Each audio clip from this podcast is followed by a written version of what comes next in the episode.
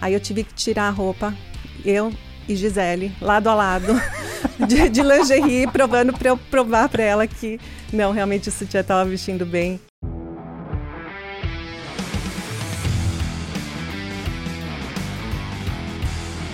Fala galera, sejam muito bem-vindos a mais um episódio dos Extremos podcast no qual a gente vai nas extremidades da vida de gestores de alta performance. Meu nome é Alfredo Soares, sou cofundador do Gestão 4.0, mentor, sócio da Vetex, loja integrada e um empreendedor apaixonado por vendas. E ao meu lado, meu fiel escudeiro, meu sócio, ele que por muito tempo foi locutor de rádio do interior e modelo de pet shop. Com vocês, Bruno Nardão.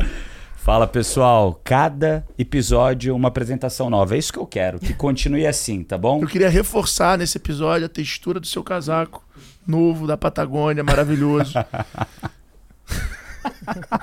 é isso aí, pessoal. Sócio é assim, você tem que amar e aguentar.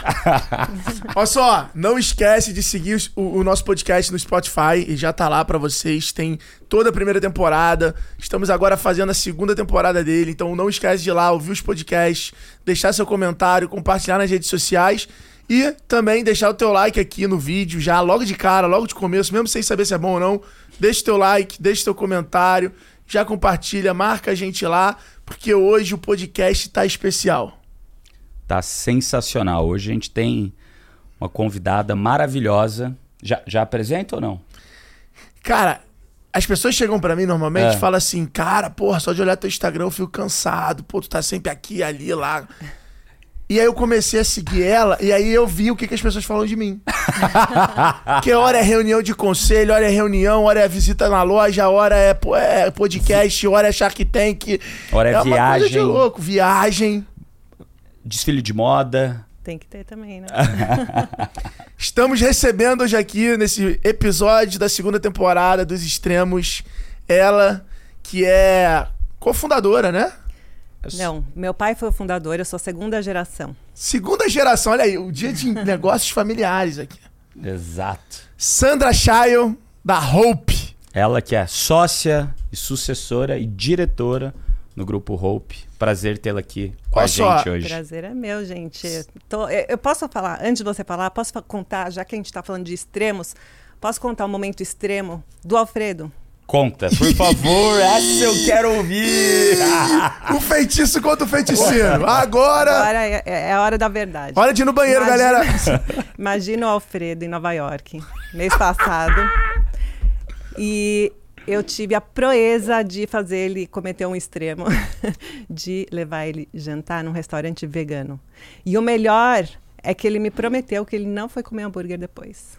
É verdade. O Thales comeu pizza. Ele foi depois? Thales comeu pizza. Eu não, é que realmente ela levou no lugar que é muito bom. Não parece. Era bom, né? Vi um sushi que parecia salmão e era beterraba. Melancia. Era melancia. Uma loucura aquilo ali. Não dava pra entender o que estava acontecendo. Te confundiu a cabeça? Não, a textura falou, igual. Eu saí de lá meio, meio falando, vou ser vegano. Foi um momento bom. extremo. Imagina o Alfredo no restaurante vegano em Nova York. Tipo, você tem lá melhores opções. E né? aquele jantar de final de tarde, assim, aquele que tu não consegue nem almoçar muito. Ou seja, era aquele momento de comer. Estava com fome. Não. Te saciou. E, e a Sandra sabe pedir, rapaz. É. A gente provou quase todo o cardápio. O cardápio inteiro. E, e Sandra, foi um stand-up comedy ele comentando sobre as comidas ou não? Foi, Como é que foi? Foi muito engraçado. foi uma experiência realmente extrema. Você tem o Alfredo no restaurante vegano. Muito bom. Ai, maravilhoso. Galera, quem não conhece, a Hope é uma líder também nesse mercado de moda brasileira. É... Cadê aí, Nardon? Vamos, vamos contar os spoilers dos dados. Não, deixa ela contar os spoilers Deixa ela dados. contar. Por favor, conta Bom, um pouquinho eu pra tenho gente. uma informação que ah. agora eu sei. É. São 237 lojas que vestem essas mulheres pelo Brasil de forma mais sexy, mais bonita, mais. Porra! É disso que eu tô falando. É isso aí. Muito bom. Muito e vamos ter mil lojas, hein? Já estou adiantando um número aqui para vocês que vai acontecer. A gente está com um projeto bem ambicioso. Olha aí o futuro declarado aqui ao vivo, hein? É, depois vocês me cobrem. a gente quer realmente conquistar o, o, o guarda-roupa da, da mulher brasileira e agora dos homens também. Vocês receberam um presentinho aí, que você viu que em 56 anos de história, a primeira vez que a roupa entra na moda íntima masculina. Maravilhoso. Eu, eu, me sinto lisonjeado porque eu participei desse métier. Ah, é? Conta da aí. decisão, da decisão. Eu participei, eu fui chamado pelo Thales, que é do conselho da Hope, e aí eu fui falar sobre minha visão de varejo, etc. E aí falando lá, a, a, o time dela muito muito para frente, assim, a galera com a mentalidade muito de, de startup, de criação, de inovação. É, cultura muito legal. E aí a gente começou a trocar umas ideias, fazer umas perguntas, etc e tal. E eu falei assim, cara, é, eu acho que porra, não faz sentido nenhum hoje vocês não se posicionarem na marca de roupa masculina. Porque, pô, qual é a Calvin, né? Tipo, qual é a marca ali do homem brasileiro tal, com qualidade e tal. E, pô, isso cada vez está mais. Né? E aí, conversando disso, eu falei do, porra, do boom do uso de roupa preta, das DNVBs de, de, de roupa preta, etc e tal. E aí, o, um dos diretores dela, eu, eu lembro, fez assim: tá vendo? tipo, já era um tema. Mas você sabe negócio. que. Agora, que... pô, 56 anos de história, a decisão vir depois da minha conversa. Quero 0,1% grande... dessa porra. grande influência. Não, e a ideia justamente foi é, tudo que a gente oferece para a mulher brasileira há 56 anos, né, de conforto, qualidade, todos os nossos valores, o nosso propósito de trazer essa coisa da verdade, né, que vem de dentro. Tudo que é verdadeiro vem de dentro para fora. E, e, a roupa íntima, ela tem essa função de deixar, aumentar a nossa autoestima, deixar a gente mais confiante, mais seguro, mais poderosa. E, e por que agora só para as mulheres? Por que não para os homens também? Então veio nasceu essa ideia de. E você sabe que quando ela chegou aqui, né, ela trouxe esses presentes pra gente. Eu Falei, te conheço. Nossa, Você do jeito que é, já pensou, pô, presente pra minha mulher dia das mães, acabou, foi. De dia das mães, sensacional. Tô muito feliz. Já foi economizar. Já. Não, não é economizar, mas sensacional, tô feliz, né? Pensou economizar. Daí ela chegou e falou: olha aqui, vou até mostrar em primeira mão um dos modelos que ainda Ficou não animal. lançou.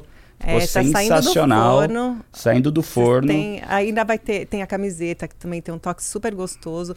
Essa cueca gostoso, de algodão. Viu? Vou te falar, o eu, logo eu, é um H de homem. Você sabe qual é a estratégia por trás disso? Eu, eu, eu quase fui no agora. banheiro colocar essa cueca agora, eu descobri cara. A, eu, eu é. descobri agora. Eu descobri agora a estratégia. É. é porque agora a mulher não vai chegar em casa mais com a sacola da roupa e é só coisa para ela. Hum. Agora ela vai comprar duas, três cuecas, encher de lingerie e falar assim: aqui, amor, comprei cueca pra você. É isso, dá uma disfarçada. A estratégia é essa agora, entendeu? Muito sacola bom. espiã. Agora, homens, fiquem ligados quando sacola roupa entrar na tua casa e vir duas, três cuecas. mexe lá pra ver se tem tanta. A proporção tá parecida, hein? Mas essa é a ideia. A ideia é a gente é, empoderar né, as pessoas a serem as suas melhores versões. Então, tudo a ver aqui com o podcast, Show. com os extremos que a gente vai conversar. Sandra, para a gente começar aqui, dá um pouquinho de contexto sobre um pouco da história da marca, sua história também com a empresa, para quem está ouvindo aqui entender mais e a gente começar depois nas perguntas. A Hope foi fundada pelo meu pai, é, Nissim Hara, em 1966. E tem uma história aí de pioneirismo, de... É, protagonismo no cenário da moda nacional, de empreendedorismo muito forte, né? Meu pai foi um imigrante libanês, chegou aqui sem, com centavos no bolso, sem saber. Na Tijuca. Sabia que ele chegou no a Brasil? Tijuca é um lugar, galera. Porra. Tijuca é um lugar. Eu ainda vou tatuar as coordenadas da Tijuca. ele, ele nem sabia que existia Brasil. Para ele, a América era Nova York. Mas ele foi para Nova York, ajudado por um tio, e veio parar no Brasil porque ele tinha que negociar um imóvel na Tijuca. E ele veio, chegou no Rio de Janeiro, se apaixonou, nunca mais quis ir embora. O, o Brasil é muito parecido com o Líbano, né? No clima, nas pessoas calorosas. E, enfim, ele se apaixonou pelo Brasil, quis ficar, quis construir aqui a vida dele.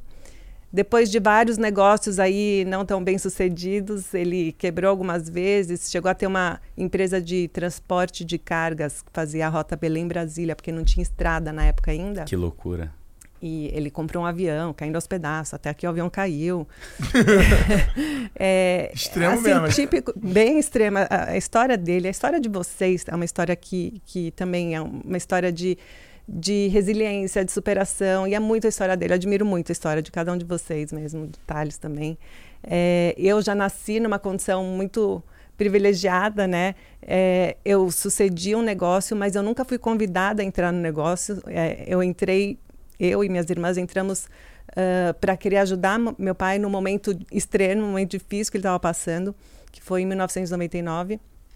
Mas voltando então na história, em 66, depois de uh, 10 anos de Brasil, mais ou menos, ele criou a Hope, com o nome Hope justamente pela esperança de criar um negócio que dê certo, de promover a prosperidade, não só para ele, mas para todo mundo que faz parte aí dos nossos stakeholders todos. Ele, ele tinha muito essa cabeça de nunca fazer nada sozinho, de sempre ir agregando e fazer assim. Se ele ganhasse, ele queria compartilhar com os outros. Por isso que quando a gente entrou no varejo, foi através do sistema de franquias. Porque a gente podia era ter feito isso que eu te falar. próprias. Era um negócio de indústria. Era um negócio de fabricar roupa. Isso. A gente nasceu numa era onde os grandes negócios se faziam na indústria. Eu acho que nosso grande trunfo assim foi saber se adaptar ao longo dos anos, porque acho que 90% das empresas no Brasil familiares não passam para a segunda geração, infelizmente.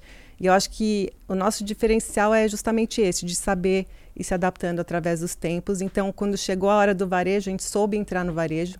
E aí entramos através do sistema de franquias, justamente para fazer com que outros empreendedores pudessem viver do nosso sonho de esperança. E um modelo que deu muito certo.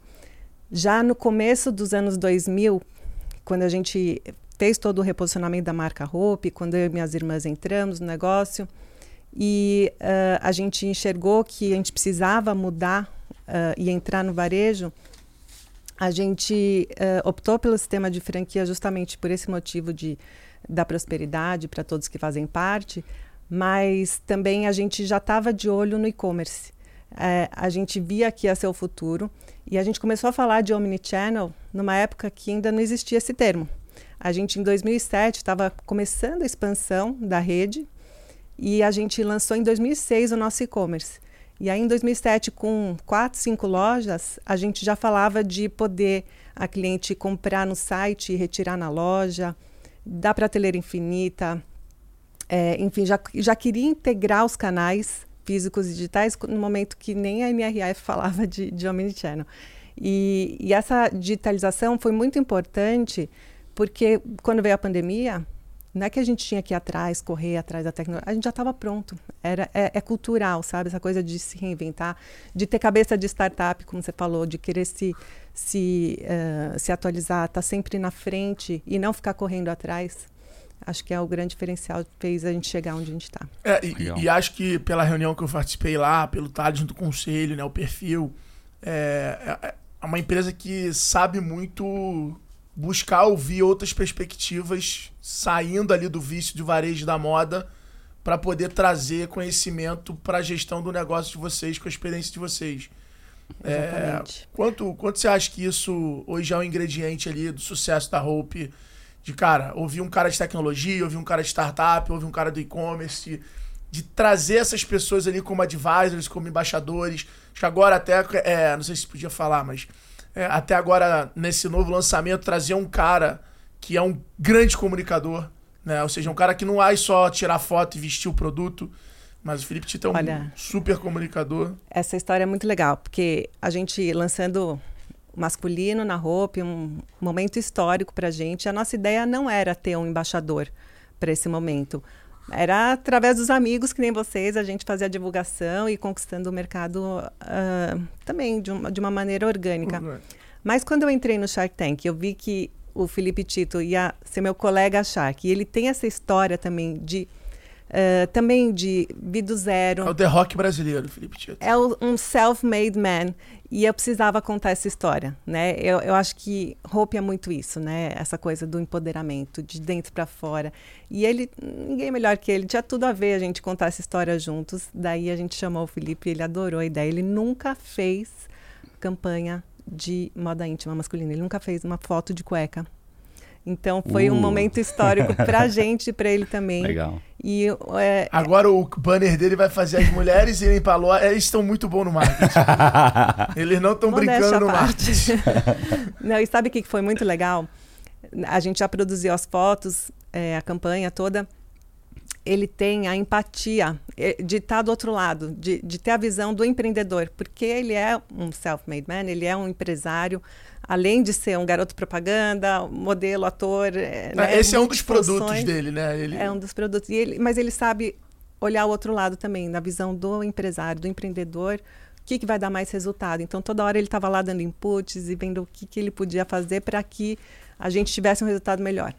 Sensacional. É, a gente vê esse movimento acontecendo, acho que o Itaú agora com o Mion também ajudando. Acho que, cara, acho que não tem mais jeito, assim, a gente vive a era de que quem tá perto da audiência entende mais de criar produto. Não tem mais como você querer criar produto a partir da ideia, do conhecimento. O produto ele já existe, você só tem que conseguir capturar ele ali no comportamento da audiência e poder tangibilizar ele. Então, assim, essas pessoas que estão nessa linha de frente. E, cara, você vê isso com a Anitta, você vê isso com uma série de pessoas. E tem que ser verdadeiro. Tá a nossa história com a Anitta foi exatamente a mesma. Porque, assim, contratar um embaixador, uma influenciadora para fazer um publi, qualquer um pode fazer. E isso, quando nos gera uma conexão verdadeira, cliente não compra. Tem que contar uma história verdadeira, tem que ter um storytelling por trás, tem que ter uma verdade do embaixador com a marca, porque senão não conecta. E a, nosso case com a Anitta foi um sucesso porque foi muito orgânico. Sabe a história? Como foi, não? Não. É, em 2019, ela foi fazer uma turnê e ela esqueceu de levar a lingeries. Aí ela postou no Instagram, putz, você acredita? Tô aqui na turnê, eu não tenho uma calcinha, um sutiã, uma camisola. Aí a gente mandou para ela 365 peças. em caixas, assim, de presente. tipo, sacada do marketing, tipo. É. e aí ela amou, ela postou de uma maneira super orgânica, gente, acabou todos os meus problemas da vida. Por um ano eu não vou ter que me preocupar com isso. E ela foi muito esperta, né? Porque a gente viu o retorno que ela deu, aí a gente falou, não, como é que a gente não vai contratar ela? aí a gente contratou ela e ela foi nossa embaixadora. Pegou esse período de pandemia, é, todo. Depois ela foi ser conselheira de banco. Então ela agora morando fora está num outro momento, mas ela deu um retorno assim impressionante para a gente, porque foi realmente um negócio verdadeiro, né? Ela realmente usava as peças, ela tinha essa conexão com a marca. E, e, e o consumidor é isso, ele compra a verdade. Não é só pagar que leva. Tá aí a frase, o primeiro corte do podcast hoje. O consumidor Trust. compra a verdade. Trust, confiança e, Também. e verdade. Bom, legal. acho que tem, tem, tem um outro nome que já foi garota propaganda da roupa que a gente não pode deixar de falar, que foi a Gisele, né? A Gisele Bint já foi garota propaganda da roupa. Qual foi esse momento? Como é que foi é, é fazer isso? Gisele também uma história assim surreal, porque é que vocês são jovens, mas vocês lembram é do, jovem? período, do período uh, do auge do da auge Victoria's dela, Secret, é. né? Que ela mesma fala que ela fez a Victoria's Secret e a Victoria's Secret fez ela. Né? Foram muitos anos onde não imaginava-se um segundo lugar aí no mundo, porque a Victoria's Secret, com aqueles shows né, que eles faziam os desfiles uh, todo final de ano, que era, o, sabe que era o segundo comercial mais caro dos Estados Unidos, da TV americana. Só perdia para o Super Bowl. E durante o desfile? Durante o desfile. Sensacional. O comercial era o segundo mais caro da TV americana. E, e ela era a protagonista daquilo tudo, né? Nunca ninguém podia imaginar que um dia ela ia sair da Victoria's Secret. E meu pai falava, um dia ela vai ser nossa. Naquela época, imagina, pai, você acha? Essa era não vai acabar nunca, né? E tá aí uma, assim, agora tem até um documentário da Abercrombie, não sei se vocês viram que. Comecei a ver, mas não, não assisti tudo. É, mas é, é, o típico caso dessas empresas que não sabem se adaptar ao longo dos anos, sabe? Através dos tempos é, que, que eu falei anteriormente. Mas a Victoria's Secret passou pela mesma é, situação. E no final, a Gisele acabou saindo. E quando ela saiu, obviamente, a gente foi atrás dela. E a gente e todas as empresas de lingerie do mundo. Italianas, chinesas, imagina, do mundo Loucura. inteiro, todo mundo atrás dela. E ela fechou com a gente. E por que, que ela fechou com a gente? Porque ela viu essa sinergia de valores. É, sou eu e minhas irmãs no negócio, ela trabalha com as irmãs também, são mulheres protagonistas dos seus negócios. Uh, a questão de ter fábrica própria, para ela mexeu muito, porque é, muitos fabricantes que têm mão de obra duvidosa. Ela quis conhecer a fábrica. É, ela, ela é muito engajada nisso, né? muito engajada é em causas engajada sociais, nisso. ambientais. Então, toda uma sinergia de valores aí que fez com que ela escolhesse a Hope. E o resultado foi foda. E foi incrível. A gente teve um relacionamento de muitos anos, acho que Quantos nove anos. Nove anos. Porque, além de ser embaixadora da Hope por três anos, ela. A gente criou a marca dela, que era um sonho dela. Que ela falava, poxa, eu fiz uma marca de lingerie. Isso foi em que ano? Foi 2011. Legal. Ela falou, eu fiz uma marca de lingerie mundialmente famosa tal. Eu quero ter a minha própria marca. Ela me contou isso na primeira diária que a gente fez de foto. Eu falei, então vamos fazer isso acontecer. A gente até então nunca tinha feito um licenciamento. Aí a gente criou a marca para ela. A gente licenciou a marca dela, a gente fez todo o conceito, entramos com todo o nosso know-how de desenvolvimento de produtos, ahn, de produção mesmo, de qualidade e eh, a força dela de marketing. E a gente era responsável pela distribuição. A gente ficou alguns anos assim, só que ela se envolve muito. Ela não é só uma modelo, ela é muito inteligente. Ela queria saber ah, como era produzir, ela aprovava cada um dos modelos. N- Nada era lançado se ela não aprovasse. Tem até uma situação engraçada, porque ela tinha acabado de ter a, a segunda filha e ela estava reclamando de um sutiã que não estava vestindo. Aí eu fui lá no hotel para ver a prova e ela falou: não, não está vestindo bem e tal. Eu falei, mas você está amamentando, o corpo muda tal. Aí eu tive que tirar a roupa, eu e Gisele, lado a lado, de, de lingerie, provando para eu provar para ela que não, realmente o sutiã estava vestindo bem e que a gente ia levar adiante. Mas uma situação surreal. Imagina você. Né? Vocês são homens, não vão entender, mas qualquer mulher do lado da Gisele se sente, né? mas é, foi uma situação meio surreal. Mas assim, ela se envolvia muito é, em todas as etapas, ela queria saber relatórios de vendas por vendedora, por loja. Ela se engajava com as vendedoras, ela fazia campanhas motivacionais para as vendedoras. Ela é muito esperta.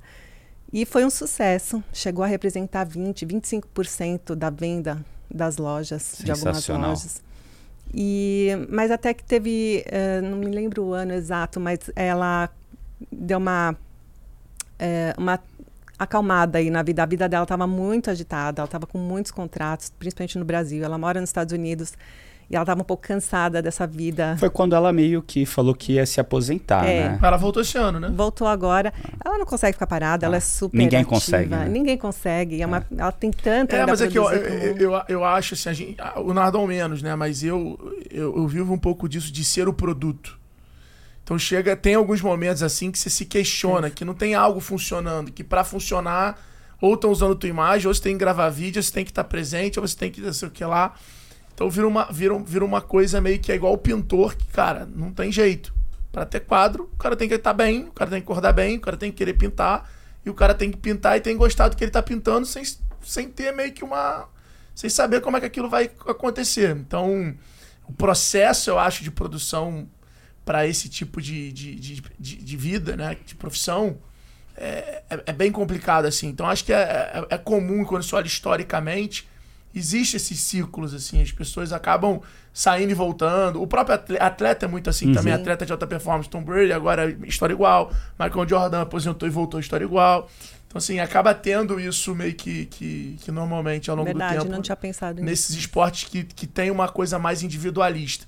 O futebol acho que sai um pouco disso, porque o futebol é, é, é- é um pouco diferente, tem todo um time ali, então às vezes o cara só não tá numa temporada boa, mas, porra, ele passa e não faz gol. Mas, pô, o Tom Brady não tem essa opção. Ou ele tá no banco, ou ele tá jogando e tem que acertar. É, a Gisele também. Michael né? Jordan é a mesma É. coisa. No basquete é 40 pontos, o Seixinha lá 30. Não tem muito o que fazer.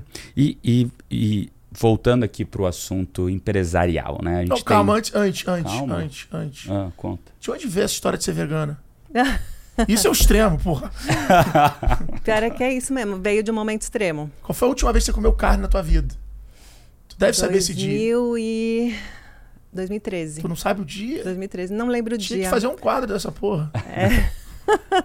Mas sabe, é, todo esse conceito veio de um momento extremo. De um momento muito difícil. Não sei se já querem entrar nesse assunto. Vamos entrar nesse Já assunto. vamos. Já, eu já tô lá dentro. É, eu acho que os momentos difíceis transformam a gente. São os momentos que a gente mais cresce. No meu caso, os momentos que mais me colocam à prova. Eu gosto de um desafio, mas eu acho que a gente evolui quando a gente sabe encarar, a gente não se vitimiza, a gente vai atrás e faz acontecer, né? E hum, em 2007 eu tive um problema de saúde. Tive um câncer de tiroide. Nunca contei isso, ó. Exclusivo. Aqui, aqui o Adib contou. Aqui é o lugar da exclusividade, é. hein? então, eu tive esse problema de saúde que me fez questionar muitas coisas, né? Uh, não foi logo em seguida, me demorou um pouco para cair a ficha, mas eu acho que tudo que a gente passa tem um porquê. A gente tem que se questionar e tem que ver como que a gente pode melhorar para aquilo não voltar a acontecer, por que, que aquilo aconteceu. E aí eu percebi que assim tudo que a gente coloca para dentro, não só alimento, mas pensamentos, o tipo de podcast que a gente ouve, o tipo de uh, pessoas que a gente segue aí nas redes sociais, o que a gente lê, o que a gente escuta, tudo uh, interfere no nosso bem-estar, na nossa vida, no nosso organismo. E comecei a ter essa preocupação, comecei a ler muitos livros que, que falam sobre saúde, sobre essa integração entre todos os sentidos. E comecei a prestar mais atenção no que, que eu colocava para dentro. E numa viagem, eu falei, vou fazer essa viagem e vou, vou, tentar não comer carne a viagem inteira, nem peixe, nem frango, nenhum animal. E aí eu vi que foi super fácil, me senti muito melhor, muito mais disposta, com muito mais energia. E aí é, voltei para São Paulo, falei, não, tá fácil, vou continuar, mais duas semanas. Aí deu um mês, falei, poxa, tô bem melhor, por que, que eu vou voltar para aquilo que era antes se não estava me fazendo bem? E aí ficou, faz 13 anos, é, não, 9 anos, 9 anos. Tem que dar um aniversário de 10 anos fazer um buffet vegano. Vou te Pô, levar no restaurante vegano. 10 anos. Qual é o restaurante de São Paulo bom vegano? Ai, tem vários legais, assim, vários gostosos. Tem um da Bela Gil novo que chama Camélia Ododó, que é muito gostoso na Vila Madalena. Tem um outro que eu gosto muito que chama Purana, em Pinheiros. Tem o Piccoli, também, que é um, tipo uma cantina italiana que é, nem falam que é vegano, mas assim, é tudo vegano lá e é uma delícia, bem italianão assim. Tem vários, é, São Paulo, Nova York, assim, já tem já vários tem, lugares. Né? Mas... O universo vegano já não é tão não, e tudo muito saboroso, você viu? Como a comida, para ser vegana, tem que ser muito para compensar. Eu vou contar né? aqui um negócio também que eu nunca contei. Conta. Conta. Eu ano passado, ano passado, resolvi contratar um cozinheiro lá em casa. E aí eu contratei. Aí eu fiz o brief e falei para ele assim: falei, olha, eu quero comer mais saudável, porra, quero. Eu não sei em que parte da história eu soltei vegano. e aí, cara, eu sem perceber, fiquei comendo vegano uns dois meses. Olha.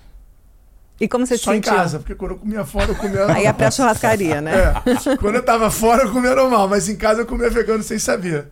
Ah, até chegou um dia que eu tava comendo estrogonofe, virei pra minha empregada e falei, porra, cadê a carne? Ela falou, Fredo, não tem carne. É de cogumelo. Falei, pô, mas eu comi estrogonofe nesses dois, nesses dois meses sem carne.Ela falou assim, Alfredo, nada tem carne. É tudo vegano. Falei, como assim? Ela falou, ah, o, o, o, o, cozinheiro falou que você pediu para fazer. E ele fazia a comida do mês inteiro. Sensacional. Né, congelava. E era gostosa a comida? Porra, uma delícia. Delícia. Era boa. É super. É, é, dá assim, eu acho que o maior problema é essa disciplina do hábito ali, do teu hábito ser muito parecido, né? Acho que. Não, e de sair do que é o convencional. É pensar fora da caixa. É, é. é Aquele muito... japa lá era, porra. Não era dava pra falar. Era melancia salmoneia. Não, gostei desse, porque eu não como japa porque eu passo mal. É verdade. É? Ah, é? é? Com peixe. É, com qualquer coisa de peixe, fruto do mar, eu como passo mal. Legal, quero ir lá. Você que tá assistindo o podcast aí, se quiser matar o Nardão, só dá peixe.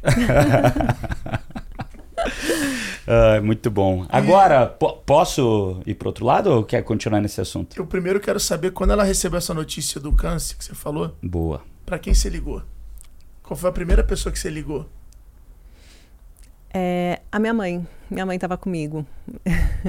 e foi, é, acho que ela sofreu mais. Quando vem a notícia, é assim. É, é eu queria saber isso. Assim, é tipo, uma bomba. Uma né? palavra. Um, uma palavra que descreve esse momento ali da, da notícia é aquele momento que cai o chão, sabe? Que é, você começa a se questionar por que eu, por que comigo. É, é um momento que é de muita reflexão é, e assim eu me questionei muito, muito uh, o que, que eu poderia fazer para que é, eu conseguisse tirar dessa dor algo bom, né? E realmente foi foi aí que eu me transformei. Foi aí que eu fui atrás de entender o que que eu estava fazendo de errado que me levou até aquele resultado e o que que eu poderia fazer melhor para ter um, um resultado diferente, né? Eu acho que os momentos difíceis vêm muito para isso, para a gente se questionar e ver como que a gente para tirar a gente da zona de conforto. E assim, eu gosto de um desafio. Eu gosto, eu sou movida a desafios, eu não gosto da zona de conforto, que todo mundo fica confortável, eu não fico. Eu preciso, mas assim, não precisa ser um, uma notícia dessa, né? Mas quando vem a notícia, a gente fala assim, não, o que, que eu posso fazer para melhorar uh, e me desafiar para fazer algo que eu tenha um resultado diferente, um resultado melhor. E realmente minha vida mudou muito, muito para melhor depois dessa notícia. E como que foi o processo uh, ah, para sua família? Na época você já era casada, imagino, já devia ter já, filhos também. Com, já, já tinha meus três filhos, é, que foram outros momentos é, extremos, né? É, acho que para o bem e, e para o mal, né? Os momentos extremos é onde a gente mais cresce e cada uh, parto, né? Cada nascimento de um filho meu foi muito especial e me transformou como mulher, como mãe, como pessoa. E a, o momento da doença também foi um ano depois de eu ter meu terceiro filho. É, fui para Nova York, eu não me conformava, então, primeiro veio a negação, tem aqueles estágios todos lá, né?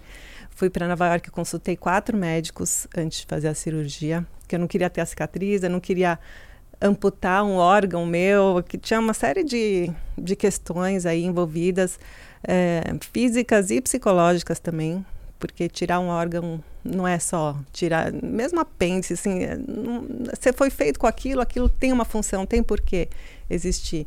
E eu vi que hum, o, o, meu câncer também teve uma função de existir, que é me fazer ser uma pessoa melhor, me fazer ser uma pessoa que tem essa coisa do autocuidado, de, de, de eu me cuidar de verdade, de cuidar do que, que eu coloco para dentro. E hoje eu tenho uma vida, uma qualidade de vida muito melhor e, e realmente me transformei.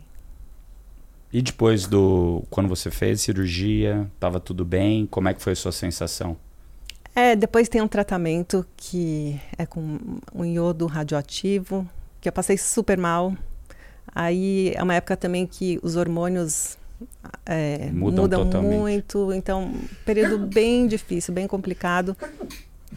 É, esse tratamento eu passei mal, eu desmaiei, e assim ele é radioativo. Então, você fica no hospital e eles te deixam a comida, a bandeja lá, ninguém entra para ver como você está, uhum. cuidar de você. E eu passei tão mal que eu desmaiei. E só foram me achar no dia seguinte, sei lá, tava lá jogado no quarto. Foi um momento horrível, assim. Mas eu acho que tudo que a gente passa tem um, tem um motivo, tem um porquê. Eu acho que eu superei, eu sou resiliente, não me vitimizo. E eu acho que eu aprendi muito com isso e hoje sou uma pessoa mulher por causa, uma pessoa melhor por causa disso. Sensacional. Ó, tem um negócio legal assim, a roupa é uma empresa familiar, é, pô, com décadas. Hoje trabalha lá você, minhas duas irmãs, mas a gente tem uma gestão profissionalizada já há muitos anos. O meu pai, ele sempre uh, fez questão de duas coisas muito importantes: governança porque ele tinha essa visão de que o negócio tinha que sobreviver ele. É, ele criou todo um legado que não fazia sentido morrer com ele, né? Então ele queria, ele era muito preocupado com a história da sucessão. E então governança sempre foi uma questão para a gente. A gente sempre teve essa preocupação, tanto que o CEO, nosso CEO é, é um profissional, não uma pessoa da família, está com a gente há 16 anos, uma pessoa especial, super competente, muito mais tem uh, uh, habilidades muito melhores do que as minhas, complementares, então eu acho que sempre muito positivo.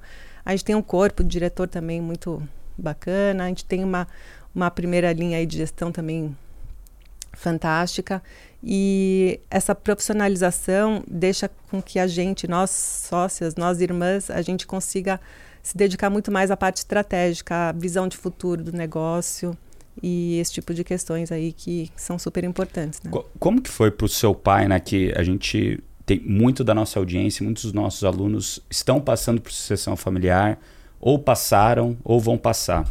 Né? Então é algo supernatural. 90% das empresas no Brasil ou mais são é, familiares e o que você falou aqui no começo, que infelizmente 90% delas não chegam até a segunda geração. Até um spoiler aí, o G4 vai ter um, um, um produto de é, uma formação, uma formação de sucessão familiar. Sucessão familiar. Demais. Essa lenda que é a melhor do Brasil. E, e, te, e te, convidaremos também para participar lá para ser mentora. Exatamente.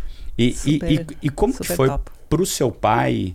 É, é, e, e, o que a gente vê normalmente, né? Até estava falando isso, falamos isso em, em um outro é, episódio aqui do podcast, é, que normalmente as boas famili sucessões familiares começam quando o dono, o criador, tem a noção de que aquilo precisa transcender ele, que aquilo, que como ele foi o criador, ele também é o responsável por fazer essa passagem de bastão muito bem feita. E o que normalmente a gente vê é que existe uma paixão, existe um significado em quem fez aquilo, que é o significado de vida dele. Eu fiz isso, isso é minha vida, é, eu sou o dono, e não que ele não confie no sucessor, mas que ele é tão apaixonado, é como se fosse um filho, uma filha, aquilo para ele, que ele tem um problema de se desagarrar e perder esse significado da vida dele, que né, a gente sabe que a vida profissional e pessoal ela é muito junta. Como que foi é, no momento que o seu pai começou a pensar sobre isso?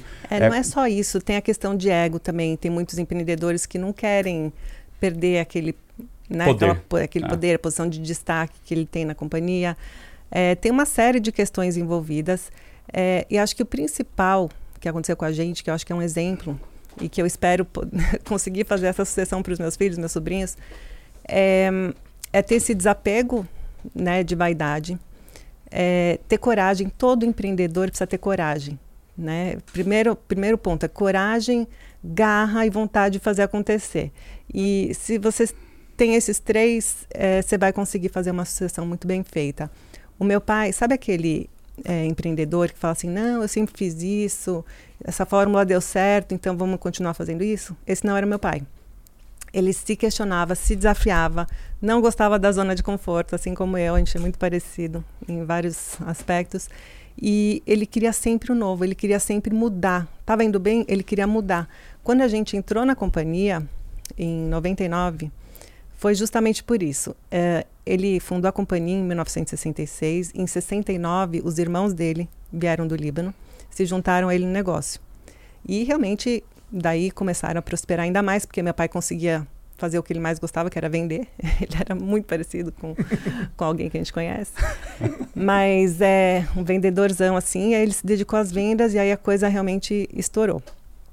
Só que o, em 98, 99, os meus tios já estavam, bom, eles todos estavam com uma condição de vida muito bacana, Uh, e os meus tios não queriam crescer. Eles estavam bem do jeito que estavam, a fábrica aqui em São Paulo, e meu pai se desafiando mais uma vez, não tirava da cabeça a ideia de que ele queria mudar a fábrica para o Nordeste, porque ele queria expandir. No, em São Paulo tinha uma dificuldade de mão de obra, ninguém mais queria ser uh, costureira em São Paulo, queria trabalhar em shopping ou em telemarketing. E uh, no Ceará ele encontrou uma oportunidade não só de ter mão de obra farta disponível, mas também incentivos fiscais, todo um governo querendo apoiar essa mudança e ele querendo expandir, é, ele decidiu separar dos irmãos e ir sozinho. Ele deu um all-in lá. Ele, todo o dinheiro que ele tinha, ele investiu nesse negócio, nessa, nessa cisão. E foi nesse momento que eu e minhas irmãs entramos no negócio sem ele nunca ter pedido, mas a gente falou, meu pai, se minha mãe não colocasse dinheiro no bolso dele, ele não sabia quanto ele tinha, não tinha dinheiro para pagar estacionamento. E a gente falou, não, vamos entrar nessas áreas que ele, a gente sabe que ele não vai atrás. Então minha irmã foi na área financeira, eu fui em compras para ver onde que a gente estava, é, onde estava indo o dinheiro, né, que a gente estava pagando as coisas. E a minha outra irmã ficou mais colada com ele na área comercial atendendo os representantes, fomentando as vendas e tal. E aí foi um período muito difícil, né? A gente falando de extremos, foi outro período bem extremo da nossa história, porque transferir uma indústria é um negócio muito complicado e, obviamente. Ele comprou os irmãos? É, teve uma cisão, meus irmãos, meus irmãos, meus tios ficaram com a, a, marca masculina que ele tinha criado lá nos anos 70, que é a Mesh de cuecas. Ah, Porra, Mesh. Então, ele já tem alguma intimidade com, com uma cueca, mesh. mas... Legal. É, não, ele tem vários cases também de marketing é, com legal. a Mesh. Usei Primeiro, muito. é, Usei muito. estádio era- de futebol, sabe? A propaganda assim, dos estádios. Ele que Ele que criou, Que legal. lá nos anos 80. É, e hoje é super comum, né? Mas várias inovações aí no marketing vieram daí também. Ah, mas até hoje eu anuncio futebol. É, Tem placa, eu acho.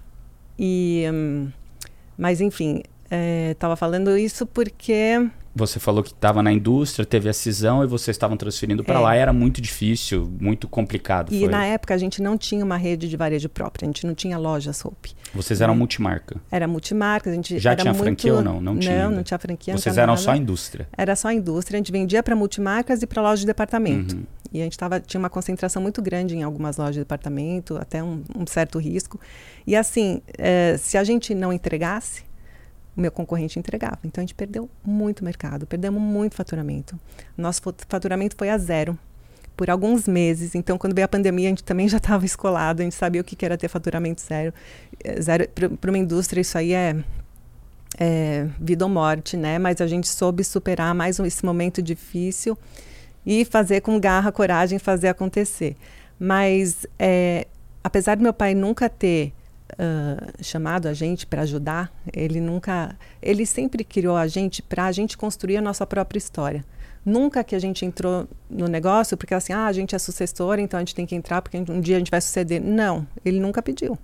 É, só que a gente foi e não só para ajudar ele, mas para colocar a nossa visão e ele gostava disso.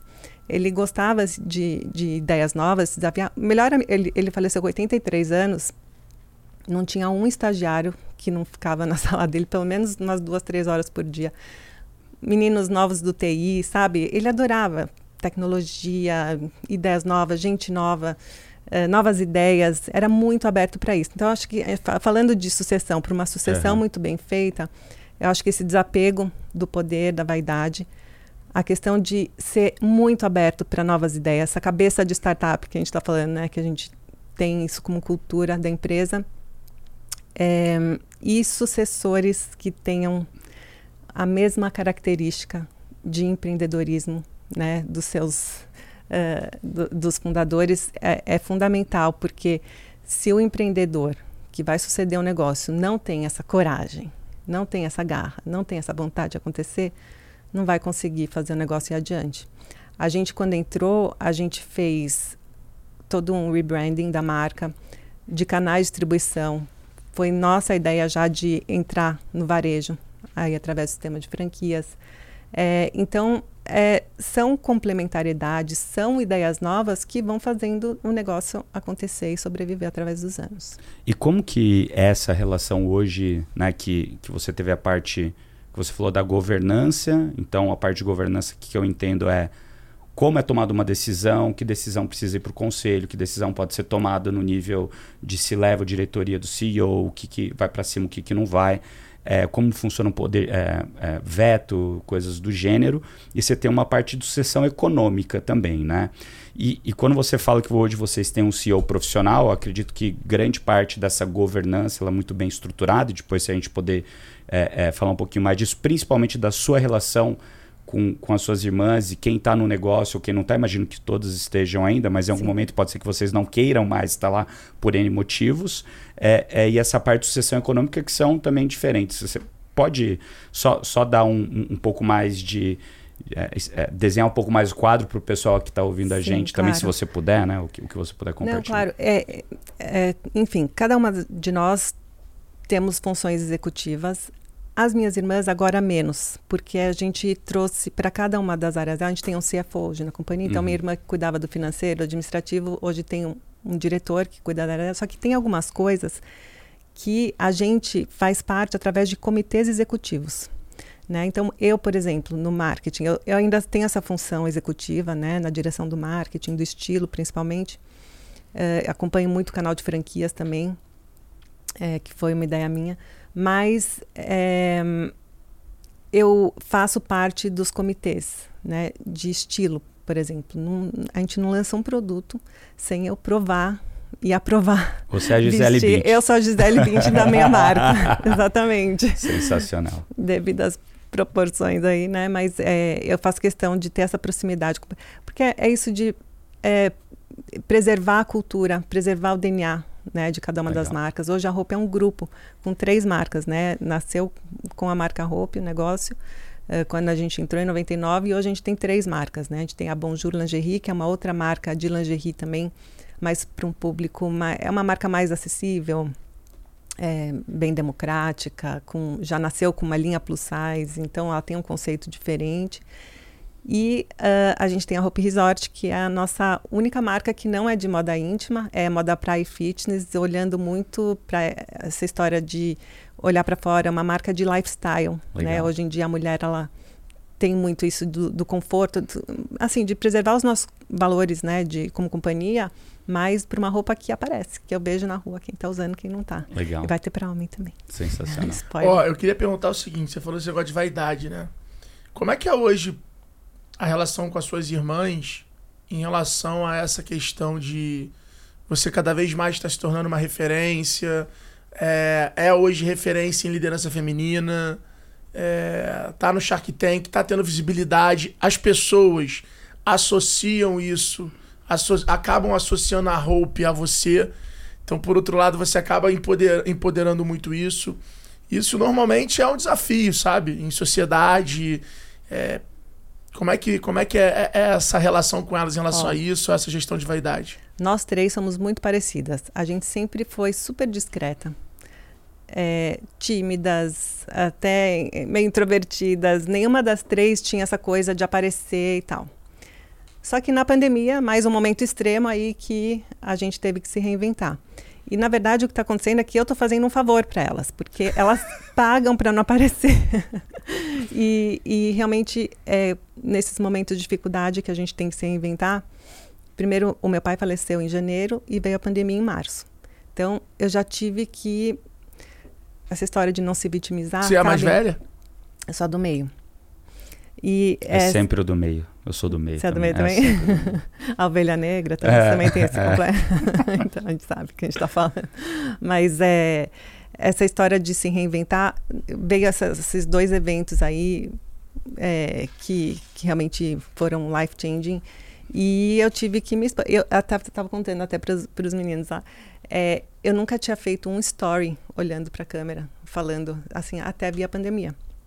Aí veio a pandemia, eu comecei a me expor mais, porque eu tinha que ser essa âncora, principalmente com meus franqueados. Poxa, os caras estavam lá investindo tal, de repente fechou, o shopping fechou, o comércio fechou. O que, que eles iam fazer? Eles precisavam de alguém para saber que a gente estava lá, a gente precisava mostrar a nossa cara.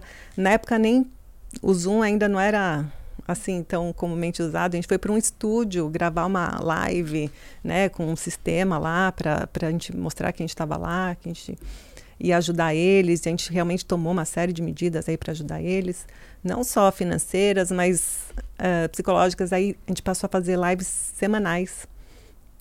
Depois, com a, com a pandemia abrandando, a gente foi, virou quinzenal, depois mensal. Até hoje a gente continua com essa rotina. Isso aproximou muito a gente. Mas eu fui vendo que eh, as pessoas não querem se conectar, nem franqueado e nem consumidor final. Né? Quem consome os nossos produtos não quer se con conectar com uma corporação, e sim com outras pessoas. Existe uma pessoa por trás de uma marca. Né? Então, quem é essa pessoa? Por que, que aquela pessoa não aparece? Tem medo de alguma coisa? Não, aqui é tudo transparente, né? A verdade de dentro para fora, então por que não? E aí comecei a me expor mais, e elas não têm problema com isso, muito pelo contrário, elas me agradecem que eu tô lá me expondo, tô lá gravando o Shark Tank, promovendo, fomentando empreendedorismo. Uh, o nosso propósito como Hope, né, que é promover prosperidade, tô fazendo, então, não tô ferindo nenhum dos nossos valores, nosso core, então é, é uma coisa super tranquila aí e bem administrada entre a gente. Muito bom. Muito bom. E eu, eu, eu pesquisando, fiquei sabendo que você tem um interesse por negócios no segmento de alimentação. Que foge completamente. Isso vem desse lance vegano, isso vem dessa veia empreendedora de, de, de, de entender que a Hope está no momento é, bem direcionada, com cultura, com pessoas, ou seja, é uma plataforma de negócio robusta e que está começando a te permitir. E aí, obviamente, você se expondo mais, você acaba se empolgando com outras ideias, outras coisas. Conta aí um pouco.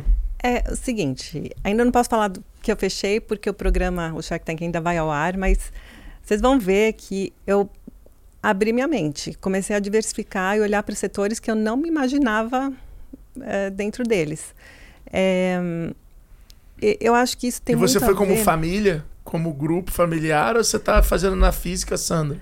A ideia era fazer na física, mas a- as minhas irmãs elas querem fazer parte disso tudo. Então a gente ainda vai ver como é que a gente vai vai resolver isso. Mas é, a questão é a seguinte: é, a gente, essa história de se reinventar, sabe? A gente, por que fazer sempre a mesma coisa? Por que, que a gente não se questiona e se a gente pode fazer algo diferente? Essa, eu entrei no Shark Tank muito, assim, o convite veio em 2020. Meu pai tinha acabado de falecer. Eu estava numa época ainda muito mexida, assim, mas eu falei, tem um porquê esse convite, né?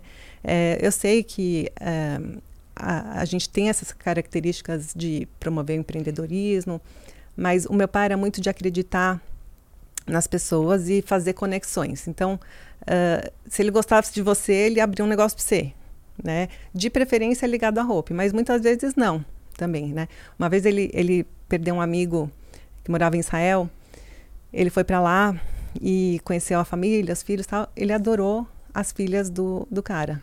Aí ele pegou e montou uma loja em Israel. Até hoje tem essa loja. Tem uma loja roupa em Israel porque ele gostou da pessoa e ele investiu na pessoa e a coisa deu certo. É, Essa, essa talvez seja exclusiva, ter uma loja roupa em Israel, acho que o Sensacional. povo não sabe também. Não sabe. É, na verdade, hoje ela é uma multimarcas, mas ela é, tem, vende roupa em Israel, né? Mas ela foi também transformando o negócio dela. Isso foi faz muitos anos, faz mais de 10 anos. Uns 15 anos já. Que legal. A gente estava começando com a franquia Home. Nem tinha franquia aqui no Brasil, ele já estava abrindo franquia em Israel. Mas justamente isso de promover o empreendedorismo, de fomentar negócios para as pessoas que ele acreditasse. E no Shark Tank eu vi muito isso. Se eu acreditava na pessoa, principalmente, e no projeto que ela tinha, eu investi independente do setor que fosse.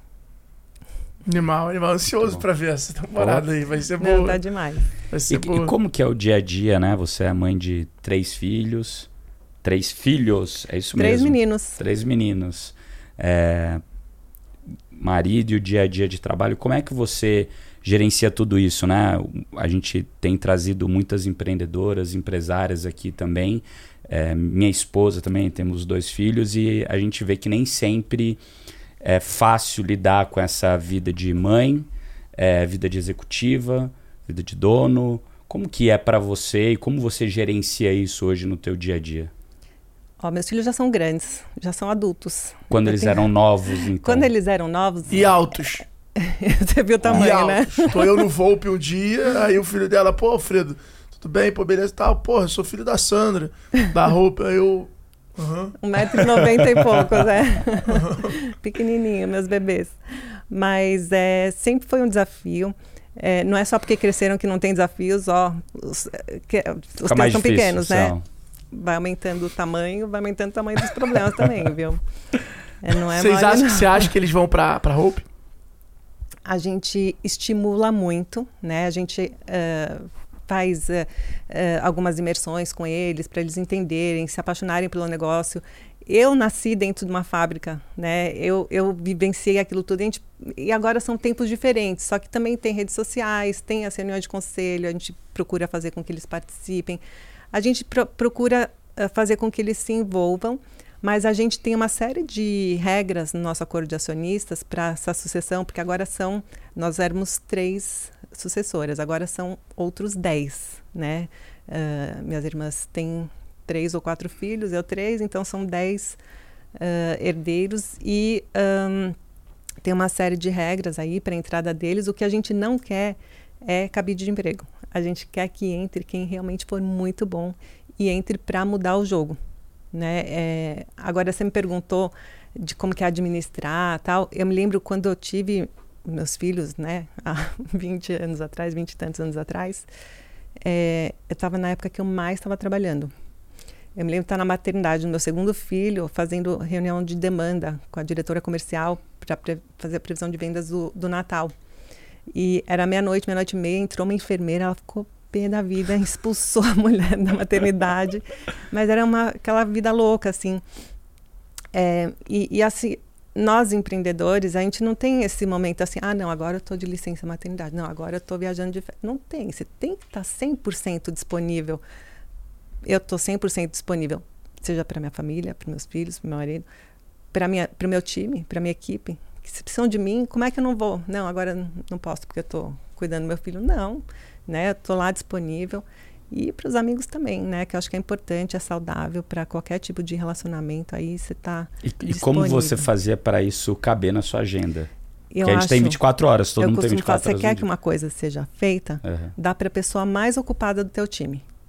Porque é essa pessoa que vai fazer acontecer. Pega aquela pessoa que não tem muitas tarefas, fica lá mais tranquilinha tal aquela pessoa, a chance dela não realizar alguma coisa é muito grande. É muito maior do que aquela pessoa que está sempre lá na correria, super ocupada. E na época você tinha uma rede de apoio para te ajudar? Então, putz, gente Sim. em casa, como é que era? Sim, eu acho que. Assim... Eu, estou fazendo essas perguntas porque tem muitas mães de primeira, segunda viagem agora, e vou pedir muito para minha esposa ouvir esse podcast também que muitas vezes elas se sentem nisso. Putz, eu preciso ser mãe, eu preciso criar meus filhos, mas eu também preciso ter a minha vida profissional. Pô, mas eu gostaria que também meu marido participasse mais. Mas também, assim, né? É, quem tem condição no fim do dia, se você consegue ter uma rede de apoio, é fundamental para você conseguir também tocar tudo isso. Você né? quer o teu terceiro, é isso? Eu você quero. Quer eu queria quatro, na verdade, mas eu acho que vai parar no terceiro. Eu também queria quatro no começo, ah. mas aí quando veio a terceira eu falei, não, chega. mas é, eu acho que, assim, na vida, assim como nos negócios, a gente não é nada sem pessoas, né? A gente tem que se cercar de pessoas que complementem a gente, né? Que façam, às vezes, uma determinada tarefa melhor do que você mesmo, né? E eu acho que isso eu procuro aplicar não só nos negócios, mas na minha vida pessoal também tem funções de casa que eu não sei fazer. Eu posso me propor a fazer, mas não vale a pena também. Então, eu o que, delego. O que, que é esse que... não vale a pena? Eu acho que ah. essa, esse é um ponto para mim que é crucial. O que, que você acha que... Olha, mãe, nasce uma mãe, nasce uma culpa, uhum. tá? Isso é fato. E aí eu me lembro que eu ia levar meus filhos para a escola, aí é, eles reclamavam e as professoras falavam, ah, mas tem que buscar da escola também. Aí como é que eu ia sair no meio da tarde, lá do meu escritório, cruzar a cidade para buscar? E eu me sujeitava a isso, né? E eu ia buscar eles da escola, levava para casa, porque é, a sociedade me cobrava isso, mas isso não era necessário. Uma hora eu falei, não, não é necessário. Deixa o motorista, ele vai fazer muito melhor do que eu. Ele vai estar tá focado nisso. Eu com a cabeça no trabalho e tendo que me deslocar tal. Então tem algumas coisas que realmente é, São micro decisões, né? Decisões difíceis que. Cara... Sim. Mas, sim. mas, cara. O que é importante é a gente estar tá presente. No momento que a gente está junto, estar tá presente. Com tempo de qualidade, se dedicar, não ficar no celular e também, né? Ficar com a criança, você está com a criança, vive aquele momento, né? Acho que isso é importante também nos negócios. Você está na reunião, foca na reunião e não no, no problema celular, que você está né? no celular é. lá em casa. É, eu acho que esse ponto é um ponto muito importante, porque assim. É cada vez mais quando a gente vive, né? E agora eu tô passando por esse momento, né? Eu tô no segundo filho, que tem um ano, o primeiro tem quatro. muito maneiro. São dois são meninos, legais, né? São dois são meninos, é. Vai no meu caminho. É, gostaria de ter uma menininha também, né? Dizem que é bem diferente. Vamos ver se vem no terceiro, se não vier, vamos pro quarto, né? mas, mas quarto, eu, acho que a Amanda não topa, não. É, vamos ver. Mas, mas muitas mães, é exatamente isso que você falou, né? Nasce uma mãe, nasce a culpa junto. E o que eu vejo, eu tento conversar muito com a minha esposa, é, e, e, trabalhar isso junto com ela, é, cara, como você se desculpabiliza de ter aquilo que a sociedade espera de você, até dependendo do jeito que você foi criado, né? Porque você tem, a gente se espelha nas coisas. Então, o jeito que você foi criado, normalmente é a referência que você tem para criar os seus filhos, né? Se, seja em valores, seja naquilo que, né, que, que é importante para você ou não. E eu acho que é uma mensagem muito forte. Tenho conversado com muitas mães empreendedoras ultimamente também, para entender isso, para também poder compartilhar com a minha esposa, para que ela converse com, com elas, né? É, é, e se cercar dessas pessoas também que têm visões diferentes, porque você vai criar sua própria realidade. Mas eu acho que isso é muito, muito importante, porque esse ponto que você fa que falou é importante. Nasce uma mãe, nasce uma culpa. Para o homem já não é tão esperado isso. É, e, e, e, é uma facilidade né? para gente, porque assim, eu sou, eu sou pai hoje, é, tenho dois filhos e eu vejo o quão mais difícil é para mãe. Uhum. É muito mais difícil. É, porém, Mas... eu, sou, eu tenho uma mentalidade prática, que é diferente da esposa. E, e eu queria ter mais esses insights teus, até para todo mundo, todas as mulheres que estão ouvindo a gente. O que ela tem que ter em mente é que a gente é movido a exemplos também. Então, a minha mãe sempre trabalhou. E ela é, sempre foi realizada, sempre foi muito poderosa, assim, foi um, um grande exemplo para mim. Então, por que eu ia ser diferente, né? Ela é meu exemplo. Eu acho que é isso que a gente tem que pensar. Que exemplo que a gente quer dar para os nossos filhos? E, e, isso deve motivar a gente a querer ser sempre a nossa melhor versão e poder dar tudo que a gente pode dar do jeito que a gente consegue. Legal, muito bom. Muito bom, hein? Muito bom. Aula. Tem a pergunta agora que é a seguinte. Vou fazer essa antes. Fica à vontade. Interessante. Se você pudesse acabar, tivesse um superpoder para acabar com um problema no mundo, qual o problema que você acabaria? Gente, que profunda essa pergunta. o problema para acabar no mundo. Você pode apertar um botão e acabar com o problema da humanidade. Qual o problema? Um... Ah, acho que tem vários problemas né, que vai acabar, mas é, eu acho que as pessoas podiam ser mais uh, receptivas à mudança é, e, e, mais não ser muito mimimi, sabe? Não, não, não ser essa geração nova, ela é muito uh, afetada às vezes uma coisa que você fala é, pode ser mal interpretada, às vezes um, uma atitude e isso tudo vira um problema, e a pessoa é cancelada, e aí é, gera uma série de outros problemas. Eu acho que a vida tinha que ser mais leve, sabe? Acho que tinha que uh, ter um pouco mais de, de pragmatismo aí na, na, história toda e menos mimimi. Acho que acabar com mimimi, vai, se eu pudesse acabar com alguma coisa. Muito bom. E qual foi o dia mais feliz da tua vida? Ai, o dia mais feliz, é, eu não sei o dia, mas acho que a vida é feita de muitos momentos felizes e muitos momentos desafiadores, né? Se você me perguntasse o dia mais triste da minha vida, sei falar sem dúvida nenhuma, foi o dia que meu pai faleceu. Isso aí não tem. O que, que era o seu pai em uma palavra para você? Ah, amor, né? Tudo assim é. O maior exemplo, exemplo de vida, inspiração de vida é, um exemplo de como uma vida deve ser vivida, sabe? De crescer e se fazer na vida sem passar por cima de ninguém. Qual é aquela história do teu pai que tu sempre conta para alguém que resume ele? É, ele gostava de tocar a vida das pessoas, né? De transformar as pessoas. E ele me ensinou a nadar de um jeito muito inusitado. É, ele achava que as pessoas tinham que ser resilientes, né? Então ele me ensinou a, nasar, a nadar quando eu tinha três anos. Ele simplesmente, a gente estava no Rio de Janeiro, num hotel, passando o final de semana. Ele me tacou do trampolim. Tinha trampolim, não, ele não foi no mais alto, foi bonzinho, me levou no do meio e me tacou na piscina. A gente fez isso com o filho do Nardão. Né? Esse fim de semana, é verdade. Falou, vamos cá, vamos aprender a surfar. Botamos ele na prancha e empurramos ele. Só que a gente ficou. Os dois E ele foi juntos. na onda. E é aí mesmo? ele foi embora na onda. Quantos fica anos? em pé, fica em pé. Quatro. Fica em pé, ele ficou em pé, quando ele ficou em pé, ele foi, só que aí, obviamente, a prancha puxou, tomou-lhe um capote, já subiu desnorteado, a gente ia, olhou um pro outro. Eu correndo que nem um saiu louco. correndo, tava rasinho assim, nadando. Mas você fez de propósito para fazer ele aprender a se não, virar, não, não, foi, foi no instinto. Foi no instinto mesmo. Daí depois, tipo, ele saiu lá, tomou, tomou um Aí ele tomou um caldinho. caldo, aí a prancha já pegou, É, daí, não, foi, daí já ficou quebrou tudo onda bem. na cara dele. Da- Daí ficou tudo bem. Bonitinho. Aí ele deu uma desesperada, a gente chegou e falou: calma, calma, calma, É agora surf, você é sabe isso daí. Você já sabe surfar. Daí depois que tava tudo bem, né? Eu olhei pra ele e a gente falou, a gente foi responsável. Você foi responsável, Nerdon, você que é o pai. Não, você tava, Eu sou um tio. Eu sou, eu sou, eu sou feito peguei a isso. prancha, eu, porra, quase Vocês fiz onda. desenvolvendo nele a capacidade de se desenvolver, de ter resiliência, É né? isso aí. É isso aí que vocês estavam fazendo. E aí quando ele fez isso comigo, bom, primeiro minha mãe ficou desesperada, né? Porque ela tinha tido minha, minha irmã mais velha e ela não conseguia engravidar de mim. Então eu era aquela criança super esperada, meus cinco anos para engravidar de mim. E ela desesperada, não, ajuda ela, pelo amor de Deus. E ele, não, ela tem que aprender a se virar.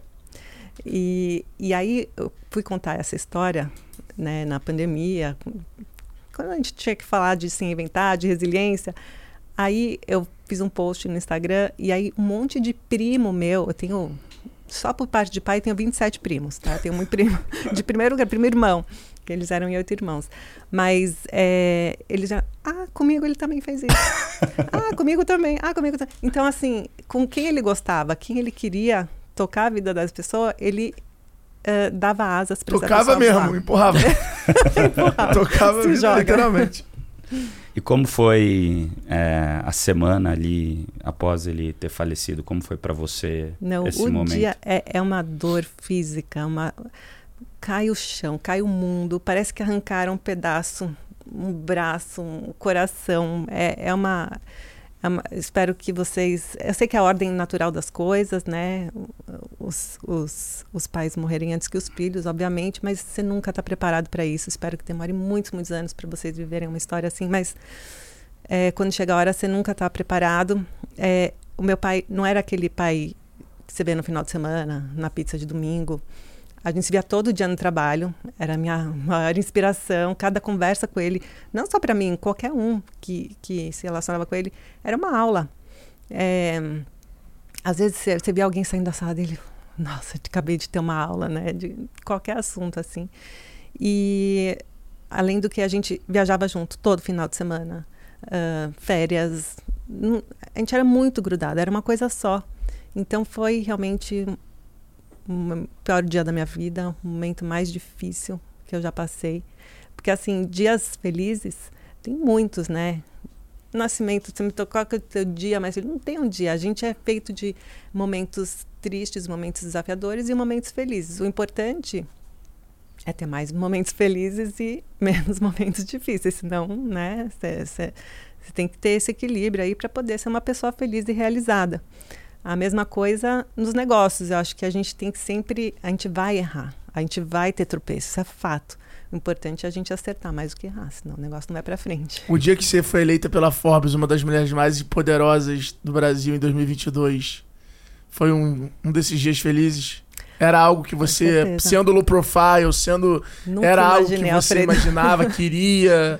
Nunca, você... nunca pensei em fazer parte de qualquer tipo de lista da Forbes. E, assim, foi realmente uma experiência muito uh, inusitada, impensável para mim, mas também um momento muito feliz, né? Só de estar ao lado, era, era uma edição que nomeou 20 mulheres de sucesso do Brasil. E como é que eu ia imaginar estar numa lista ao lado de mulheres tão, assim... Uh, Mas e aí, como é que foi a vaidade das irmãs nesse momento? Ah, elas ficaram felizes, né, por ter alguém representando a, a família. A, a, gente é uma coisa só, Cara, é, sabe? É, é, a gente é, é, muito parecido. É um nível de maturidade muito bizarro, assim. Ah, não, não sei. Acho Cara, eu você acho... tem que fazer as, faz na próxima reunião que você tiver, você pergunta para elas. Mas a impressão que eu tenho é que elas vibram com essas coisas, sabe? Elas também, porque é como se fosse com elas. A gente é uma coisa só. Eu acho que esse o ponto da criação, né, que você falou é. de estarem juntas, porque na viagem no fim de semana não era só você, era a família não, inteira. a família inteira. Então existe um alinhamento muito grande de valores e é. de onde quer chegar. Meus sobrinhos são meus filhos. Né? Não muito bonito com... isso, como família acontecer é. e continuar acontecendo. Né? Muito mais. Mas é o exemplo, né? Mais uma vez, eu com meus primos. Meu pai, ele fez uma cisão com os irmãos, mas em nenhum momento eles brigaram. Né? Ele, ele teve que colocar todo o dinheiro dele no negócio, mas em nenhum momento ele questionou uh, qualquer atitude dos irmãos. Eles eram muito grudados. Eu com meus primos, a gente foi criados também como irmãos. Então, é mais uma vez o exemplo. E investimento só no Shark Tank ou quem tem um negócio legal de moda pode apresentar para Sandra, para Hope? Como é que tá essa nova essa nova mania aí? Olha, é um mundo novo para mim, tá? É... Tá curtindo? Eu tô amando. Foi uma experiência. O Shark Tank, vou te falar, a gente fez todas as gravações em 15 dias. É um período muito intenso. Gravações de 12, 13, 14 horas por dia. É, em nenhum momento eu achei cansativo.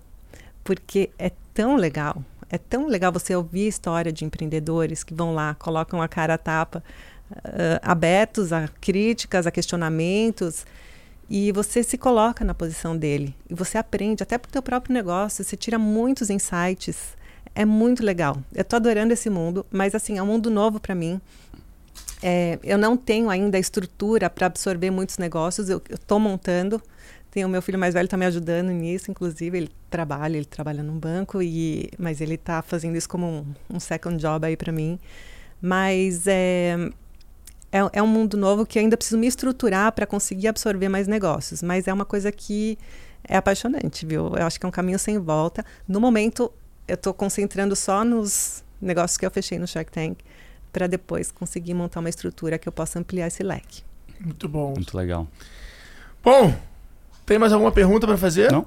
Alguma mensagem que você queira deixar? Qual a sua mensagem final aí pra galera? Compre roupa. Mensagem de esperança. Compre roupa, isso é ótimo. Compre roupa. Olha o vendedor vai, vai, vai, falando. Muito bom. Acorde com roupa. Ou não, ou durmas com e acorde sem. Olha, roupa, roupa é do primeiro momento do teu dia até o último. Você acorda e veste roupa e você vai dormir de roupa. Então, é, isso é o que mais a gente é, se sente realizado, sabia? Porque o nosso negócio não é fabricar e vender roupa íntima. Não é. Nosso negócio é vender autoestima, empoderamento, a melhor versão de si mesmo. E a gente tá junto com as pessoas em todos os momentos da vida dela. Então, assim, no teu primeiro date, eu tava lá, né? Como...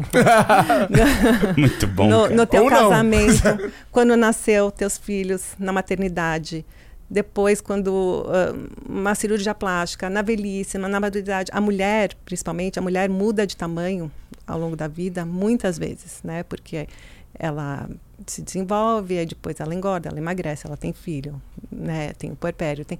Então, são vários momentos que a gente tá, fica muito feliz e muito realizado de poder fazer parte. E em todos os momentos da vida de todas as mulheres e agora dos homens também. Maravilhoso. Queria Queria agradecer, você é um exemplo aqui para gente, para todos os empreendedoras, empreendedores e todas empreendedoras brasileiras, e não só empreendedor, mas para todas as mulheres. Parabéns pela família linda, pela que vem por, por trás dessa história da Hope. Eu acho que acredito que no fim do dia os negócios são uma continuação daquilo que a gente acredita e daquilo que a gente vive. E aqui fica mais claro ainda do porquê a marca e o que vocês criaram tem tanto sucesso. Espero que isso tenha vida longa é, e traga muita esperança para todo mundo aqui no Brasil e fora do Brasil. Adorei. Obrigado por participar. Obrigado pelo presente. Pelo presente. Usarei. E, e... Vocês vão receber mais. Vai chegar a camiseta. Aí eu tô gostando. Aí eu já me sinto embaixador. aí Mas aí você, já... você acha que você vai escapar dessa? Aí eu quero ver você postar, postar foto de cueca. Eu quero ver você postar foto de cueca. Do lado do título. É plus size, pô. Você é o plus size. Muito bom. Bom, galera, então, se você curtiu esse podcast, não esquece de deixar aqui seus comentários. Segue aqui o nosso canal. Não esquece de seguir a gente também no Spotify. Compartilhar lá esse podcast, o trecho que você mais gostou dele, marcando arroba Alfredo Soares. Arroba Bruno Nardon. Arroba Sandra Chaio. Então é isso. Então a gente se vê no próximo episódio. Esse é mais um episódio da segunda temporada dos Extremos, podcast do G4 Educação, que convida empresários e empreendedores de alta performance para falar sobre os extremos da jornada empreendedora. Tamo junto, curte o vídeo, deixe seu comentário e a gente se vê no próximo vídeo. Valeu! Valeu, galera! Uhul!